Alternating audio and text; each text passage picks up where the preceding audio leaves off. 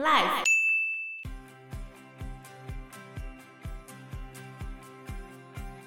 他弟弟有一次在跟他学习的时候，跟他说：“你早就已经不是皇帝了，门外已经是有另外一个另外一个世界了。”然后这时候他就说：“怎么可能？我怎么可能不是皇帝？”然后他就命令旁边的太监。叫他把那个墨水喝下去，因为他们在写毛笔字。嗯。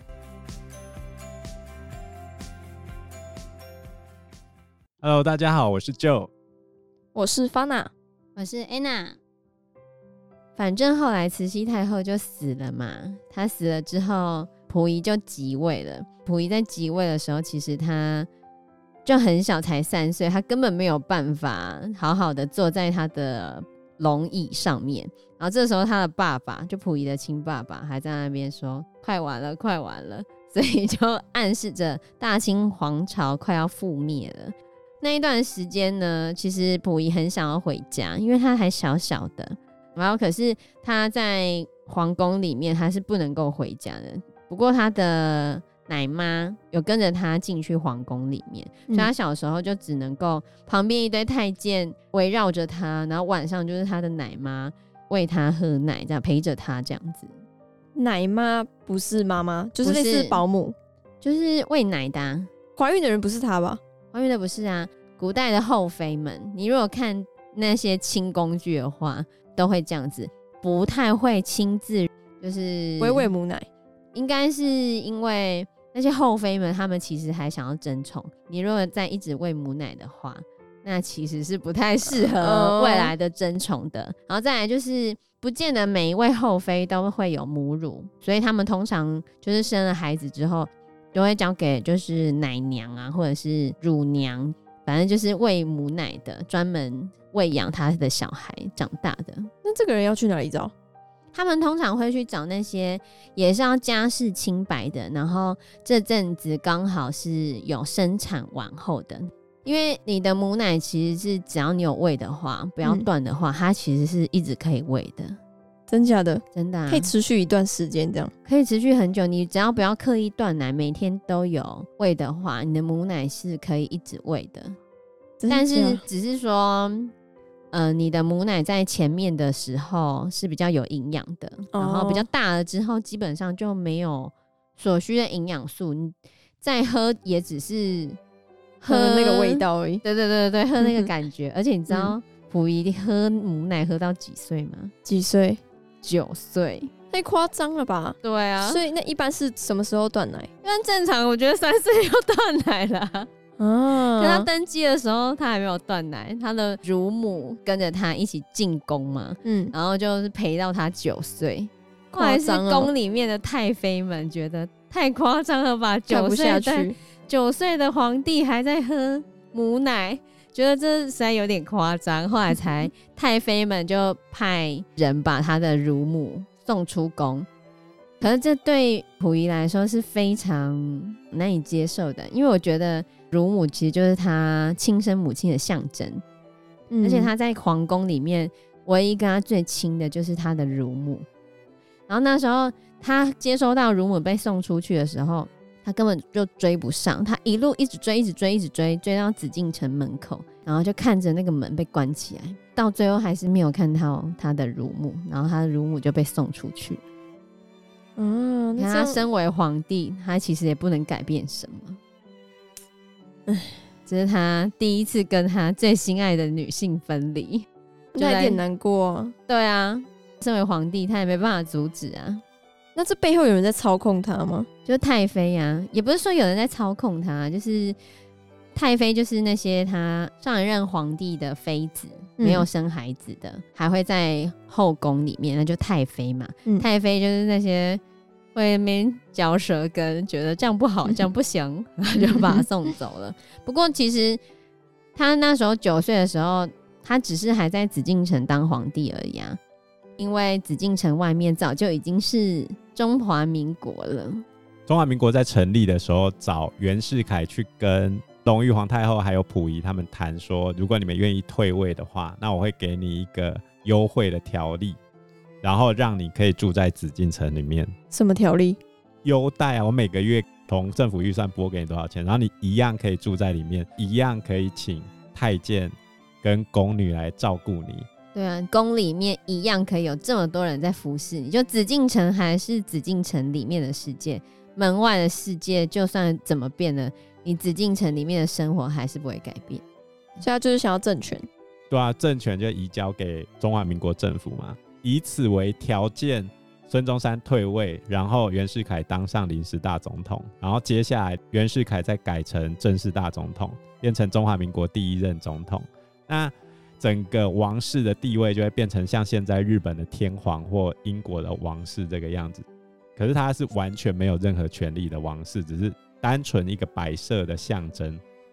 对啊，所以其实在他九岁之后，他其实早就已经只是紫禁城里面的皇帝了。然后那时候后来他的弟弟普杰，爱新觉罗普杰被送进来跟他一起读书。然后电影里面是这样演的啊，就是他弟弟有一次在跟他学习的时候，跟他说：“你早就已经不是皇帝了，门外已经是有另外一个另外一个世界了。”然后这时候他就说：“怎么可能？我怎么可能不是皇帝？”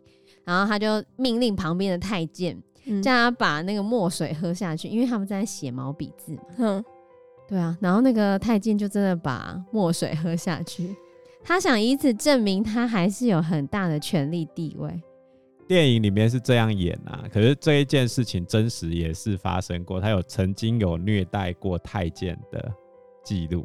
长期吗？还是时不时？对啊，就是他就还小的时候啊，时不时啊。嗯，嗯，小时候就虐待，他也只能虐待到十九岁了，因为十九岁之后他就被赶出去了。有一个电影叫。中国最后一个太监，那时候的太监跟宫女啊，其实在紫禁城里面就一直狂卖国宝，就把紫禁城里面的那些花瓶啊、宝物、宝物啊，能够卖的就偷偷卖出去，那应该可以赚很多钱吧？还好，还好他们是、哦、那时候还因为那算是趁金论两卖。你、如果那时候可以穿越的话，你会削爆。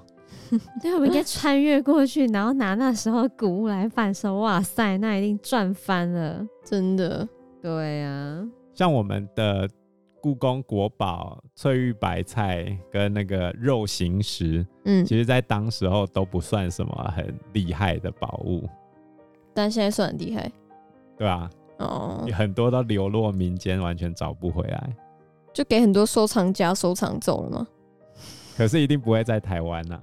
哦，反正总而言之，他后来他还是有爬上那个紫禁城的城墙，然后就真的看到外面的世界。可是就这样，他也不能改变什么。他可以发动地名，进击的巨人是吗？欧北共，所以他到最后已经知道，其实他只是里面的皇帝了，是吗？对，他那时候后来有知道，不过他在宫里面生活很爽啊。对啊，所以他那时候也没有试图要改变什么。一九一七年的时候，又发生了另外一个重大事件，叫做复辟事件。你知道复辟事件吗？哦，张勋就是溥仪第二次当上皇帝，张勋来到紫禁城。这一段电影里面有演出来，就是张勋他去痛骂那些参议会的人，然后把参议会关掉，把当时候的总统黎元洪赶下台，再去跟溥仪跪。然后电影里面是演说溥杰就在下面。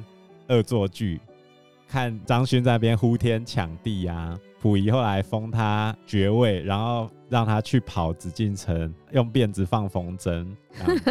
我傻眼。这一段电影里面有演出来，是蛮有趣的啦。张勋复辟其实本身就是一个闹剧，对，他只维持了十二天而已，感觉就在搞笑嘛。他就是一个搞笑人物啊！他规定自己的军队每个人都要留辫子，叫做。辫子军，为什么要这样？因为他心怀满清。啊，哦，所以他趁着黎元洪叫他来调解府院之争的时候，然后就把溥仪请回来当皇帝。结果溥仪还答应他，不过那时候溥仪年纪小，这也是很合理，他才国一嘛，国一，然后他就听了他的话，就说好啊，就回来啊。结果只当了十二天，就结束了这场闹剧。那十二天后是怎么结束的？段祺瑞派了一台飞机跑去轰炸紫禁城。那有人受伤吗？说是轰炸那个飞机，只是去吓一吓吧。对对，那飞机很烂，它丢下来那个炸药比现在的手榴弹威力还小，那应该没屁用。结果紫禁城里面的人就吓到，然后因为他没看过啊，然后他在那个时代，然后他又把军队铺在紫禁城外面包围他们啊，嗯，然后后来张勋再度退位了吗？对对对，张勋觉得。这些北洋军阀当初答应说要帮他，没有一个说话算话的，然后他也不愿意投降。后来他的部下把他抬上车就跑走，结束了这场闹剧。反正就是在搞笑就对了。他很搞笑，因为他在进北京城之前，有跟留守的部下讲好，说我如果发一封电报给你，请尽速送四十盆花进京。就是叫你带四十个营的军队进来，结果他后来有发这一则讯息去给他的部下，所以他真的带四十盆花。没错，他部下后来送了四十盆花给他。